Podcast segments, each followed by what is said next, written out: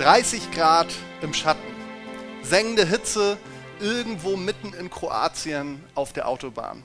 Und wir als fünfköpfige Familie inklusive Baby stehen mit einer Reifenpanne auf dem Standstreifen. Kurz vorher hatte ich schon darüber nachgedacht, ich habe noch nie in meinem Leben eine Reifenpanne gehabt, wie das wohl so sein wird. Und schon durfte ich es ganz persönlich erleben. Und ich als Vater, als Mann, ich war gleich in meinem Sicherheitsmodus, Warnweste anziehen, Kinder irgendwie schnell aus dem Auto raus und auf einer Decke, auf dem Grünstreifen hinter der Leitplanke platziert.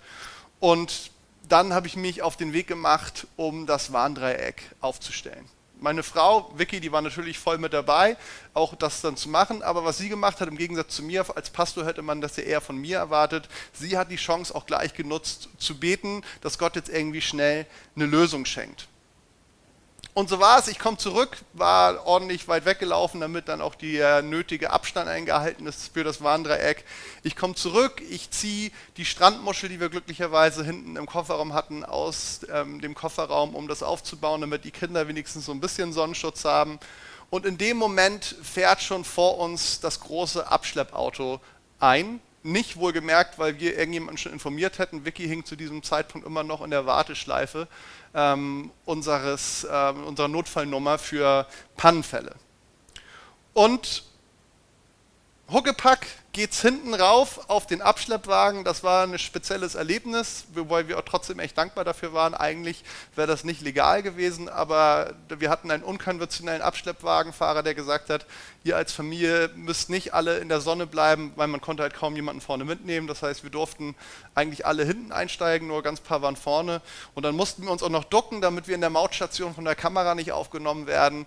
Ähm, und so waren wir innerhalb kürzester Zeit dann an der Werkstatt. Als ich dann einige Stunden später nachts im weichen Bett meines vier oder unseres Vier-Sterne-Hotels lag, da musste ich so einige, über einiges nachdenken und tatsächlich kam mir da auch die Inspiration zu dieser Predigt. Wir hatten einen Schutzbrief unserer Versicherung und die hat sich um alles gekümmert. Abschleppkosten würden direkt übernommen, Taxifahrten werden bezahlt und sogar die Hotelkosten in wirklich einer Höhe, wo wir nie ein Hotel buchen würden, wurden übernommen, inklusive Frühstück.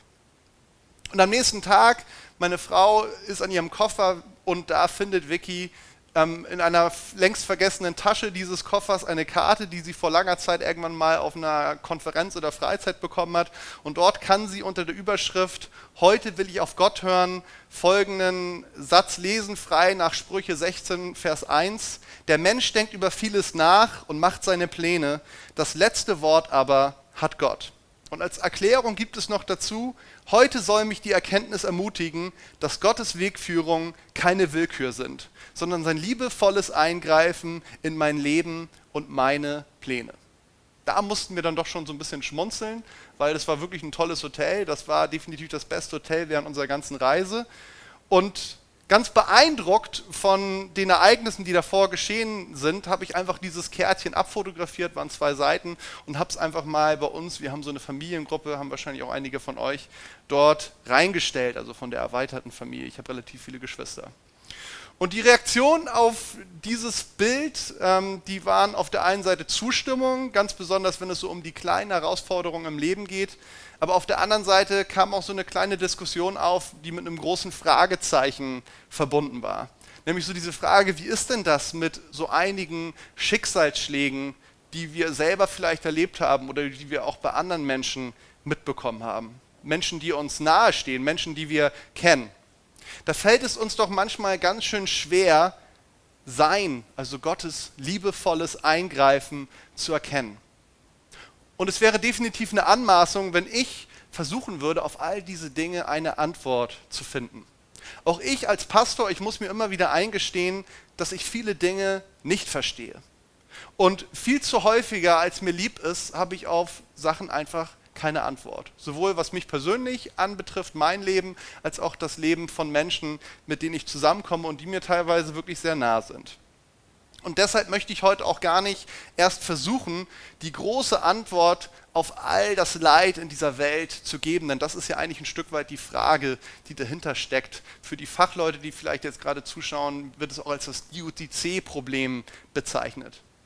gänzlich zufriedenstellend, glaube ich, kann niemand eigentlich eine Antwort auf diese große Frage geben. Von daher möchte ich dem Ganzen mich heute ein bisschen anders nähern. Ich möchte versuchen, einen persönlichen Zugang zu wählen, wie ich Gott erlebt habe und ihn kennengelernt habe. Und ich bete dafür, dass du als Zuhörer, dass du darin so deinen ganz persönlichen eigenen Zugang zu dem finden kannst, der dich über alles liebt und der dich schon immer geliebt hat, bevor dich irgendjemand anders geliebt hat, bevor irgendjemand überhaupt wusste, dass du irgendwann mal in Existenz kommen würdest.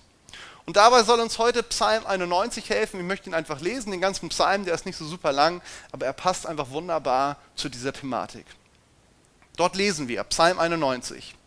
Wer unter dem Schutz des Höchsten wohnt, darf bleiben im Schatten des Allmächtigen. Darum sage ich zum Herrn, Du bist meine Zuflucht und meine sichere Festung. Du bist mein Gott, auf den ich vertraue. Ja, er rettet dich wie ein Vogel aus dem Netz des Vogelfängers. Er bewahrt dich vor der tödlichen Pest. Er deckt dich schützend mit seinen Schwingen. Unter seinen Flügeln findest du Geborgenheit. Seine Treue gibt dir Deckung. Sie ist dein Schild, der dich schützt. Du brauchst dich nicht zu fürchten vor dem Schrecken der Nacht oder vor den Pfeilen, die am Tag abgeschossen werden. Nicht vor der Pest, die im Finstern umhergeht. Nicht vor der Seuche, die mitten am Tag wütet. Selbst wenn tausend neben dir fallen, gar zehntausend zu deiner Rechten, dich trifft es nicht. Aber anschauen wirst du es mit eigenen Augen. Du wirst sehen, wie die Feinde Gottes ihre gerechte Strafe bekommen. Denn du hast ja gesagt, der Herr ist meine Zuflucht. Den Höchsten hast du dir zum Schutz erwählt. So wird dir kein Unglück zustoßen und kein Schicksalsschlag wird dich in deinem Zuhause treffen. Denn er hat für dich seine Engel entsandt und ihnen befohlen, dich zu behüten auf all deinen Wegen. Sie werden dich auf Händen tragen, damit du mit deinem Fuß nicht an einen Stein stößt. Über Löwen und Ottern wirst du hinwegschreiten. Starke, junge Löwen und Schlangen wirst du zu Boden treten. So sagt nun der Herr, weil er mit ganzer Liebe an mir hängt, will ich ihn befreien. Ich hole ihn heraus aus der Gefahr, denn er kennt meinen Namen. Wenn er zu mir ruft, werde ich ihm antworten. In Zeiten der Not stehe ich ihm bei. Ja, ich reiße ihn heraus und ich bringe ihn zu Ehren. Ich schenke ihm ein erfülltes und langes Leben und zeige ihm, wie ich Rettung schaffe. Starker Psalm. Lasst uns doch einmal kurz anschauen, was eigentlich dahinter steckt. Was sind die Hintergründe dieses Psalms? Erst einmal, gerade in Zeiten von Corona, aber auch sonst, klingt dieser Psalm klasse, er ist ermutigend. Und auch gerade in dieser Zeit, ich selber habe es ganz am Anfang, als es gerade alles so losging, als noch nicht mal der Shutdown da war, habe ich ihn selber mal in einem Gottesdienst vorgelesen, weil ich gedacht habe, es passt einfach. Da ist ja tatsächlich vor der Seuche auch die Rede, vor der Gott uns schützen möchte. Doch können wir wirklich all das, was ich da eben vorgelesen habe und was ihr vielleicht auch mitgelesen habt, können wir das alles so unterschreiben, wie es da steht? Ich nehme nur mal diesen Vers 10. So wird dir kein Unglück zustoßen und kein Schicksalsschlag wird dich in deinem Zuhause treffen. Da stelle ich mir die Frage, wer schreibt sowas? Wer von uns kann schon für sich beanspruchen, dass er noch nie ein Unglück oder Schicksalsschlag erlebt hat. Wer von uns geht davon aus, dass das niemals der Fall sein wird? Sind wir vielleicht alle nicht glaubensstark genug oder nicht perfekt genug oder nicht sündenfrei genug und deswegen erleben wir das nicht, dass wir vor solchen Dingen bewahrt werden? Da gibt es doch bestimmt die ein oder andere Kleinigkeit oder sogar größere Sache in deinem Leben und deshalb wird Gottes Schutz nicht zu 100 Prozent für dich. Kann das stimmen, dass es so funktioniert? Die Verfasserschaft dieses 91. Psalms, die ist nicht so ganz sicher. Viele gehen davon aus, dass Mose diesen Psalm geschrieben hat, aber auch wird David dafür in Betracht gezogen. Ist aber eigentlich relativ egal, wer von beiden es war, denn bei beiden Männern ist klar, dass keiner von ihnen ein Leben geführt hat, in dem immer alles glatt gelaufen ist, in dem es kein Unglück gab, in dem keine Schicksalsschläge ihnen zugestoßen sind. Lass uns doch mal ganz kurz einen Blick werfen auf das Leben von diesen beiden Männern. Wenn wir jetzt den Mose nehmen, wenn er diesen Psalm geschrieben hätte. Mose wurde als Baby fast ertränkt. Er war vom Ertränken bedroht und er ist nur, hat nur überlebt, weil seine Mutter sich dieser ähm, Anordnung der Obrigkeit widersetzt hatte, der Anordnung des Pharaos. Er wurde von seiner Familie getrennt, gleich nachdem er abgestillt war. Er musste nach einem Totschlag, den er ausgeführt hatte, musste er für 40 Jahre in die Verbannung in die Wüste. Und als er dann endlich zurückkehrte, kam gleich der nächste Job. Nochmal 40 Jahre musste er ein halsstarriges Volk durch die Wüste führen und durfte am Ende noch nicht mal selber ins verheißene Land mit hinein. Oder nehmen wir David, auch nur ein paar Beispiele aus seinem Leben. David wurde von seinem Schwiegervater, dem König Saul, wurde er zu Unrecht massiv bedroht. Er wurde von ihm wie ein Tier durch die Wüste gehetzt, sodass er irgendwann zu seinen Feinden floh und sich wahnsinnig stellte. Er wurde von seiner Frau getrennt in diesem Zusammenhang. Er verlor seinen einen Sohn kurz nach seiner Geburt und ein anderer Sohn von ihm, er hat ihn verraten und war scharf auf seine Königsherrschaft.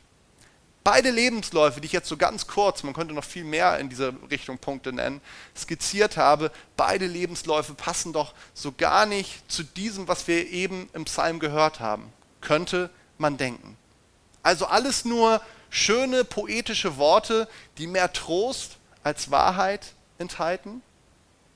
Es gibt so einen Spruch, vielleicht hast du ihn auch schon mal gehört, und dieser Spruch sagt, Christen sind nicht besser, aber besser dran. Manchmal ist es so, dass wir das Christsein als so ein all-inclusive Wellness-Paket versuchen zu verkaufen. So frei nach dem Motto, komm zu Jesus und all deine Probleme sind gelöst.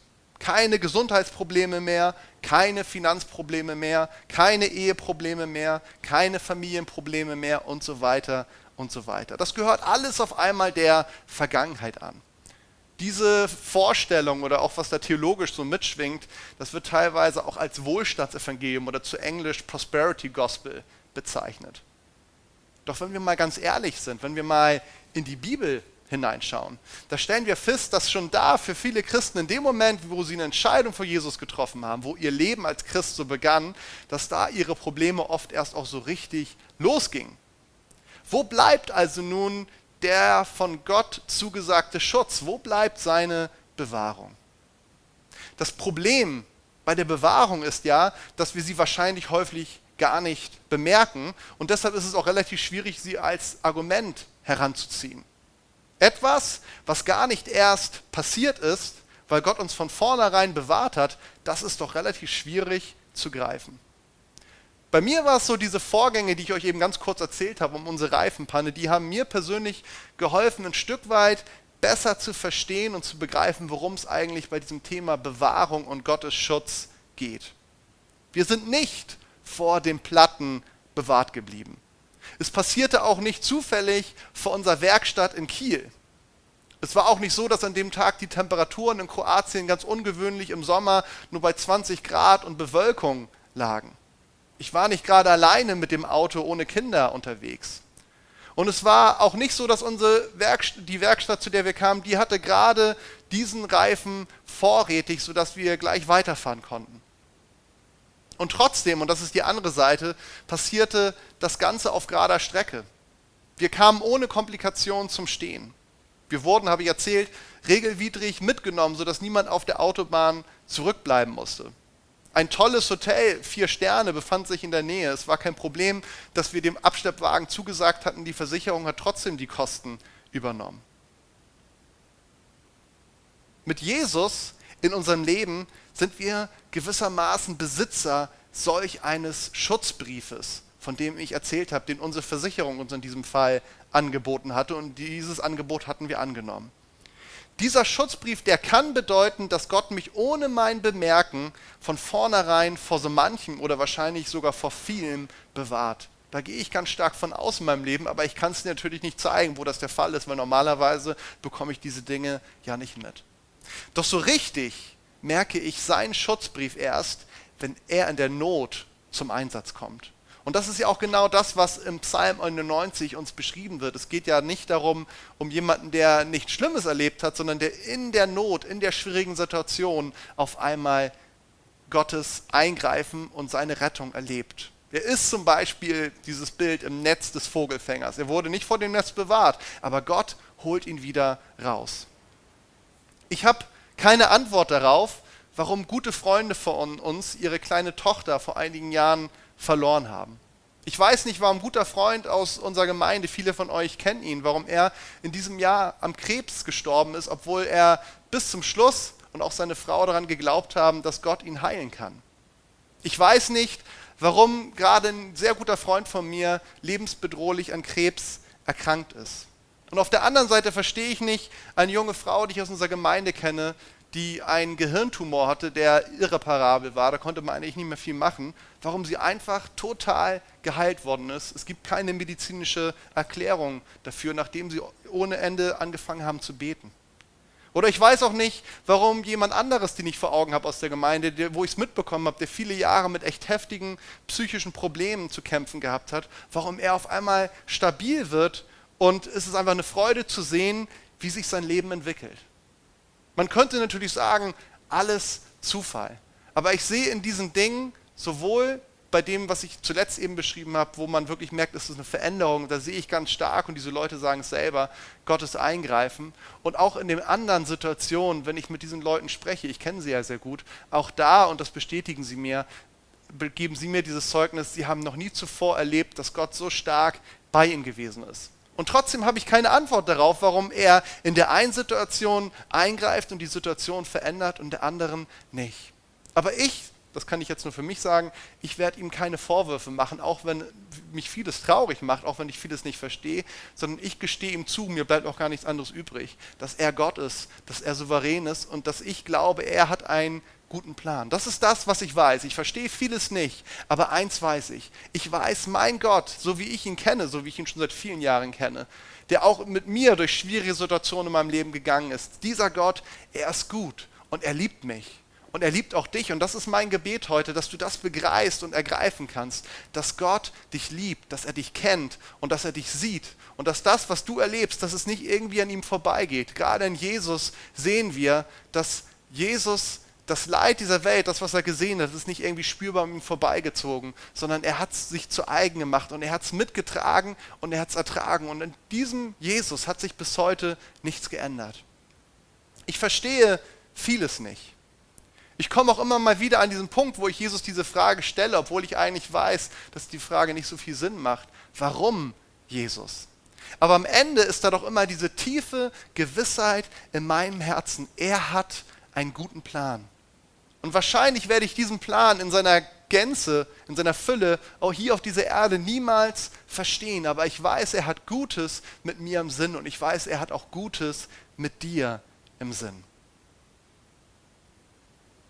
Gibt aber bei dieser Sache einen ganz wesentlichen Punkt und den möchte ich zum Schluss nennen. Damit das so funktionieren kann, dass ich in dieser Geborgenheit leben kann, trotz Herausforderungen, trotz Schwierigkeiten, trotz Schicksalsschläge, so wie uns der Psalm das beschreibt, damit das funktionieren kann, da ist etwas ganz Wesentliches, was ich brauche. Ich will es mal in der Du-Form formulieren. Du musst dich Gott ganz anvertrauen. Kannst du loslassen und sagen, Jesus, mein Leben ist in deiner Hand. Mach etwas Gutes daraus. Und ich weiß aus eigener Erfahrung, das ist ein echter Glaubensschritt. Doch ich verspreche dir, dass du dann erleben wirst, dass sein Schutzbrief für dich wirksam wird. Auch danach wirst du, wie Mose oder David, den ich heute genannt habe, wirst du wahrscheinlich Schicksalsschläge oder Unglück erleben.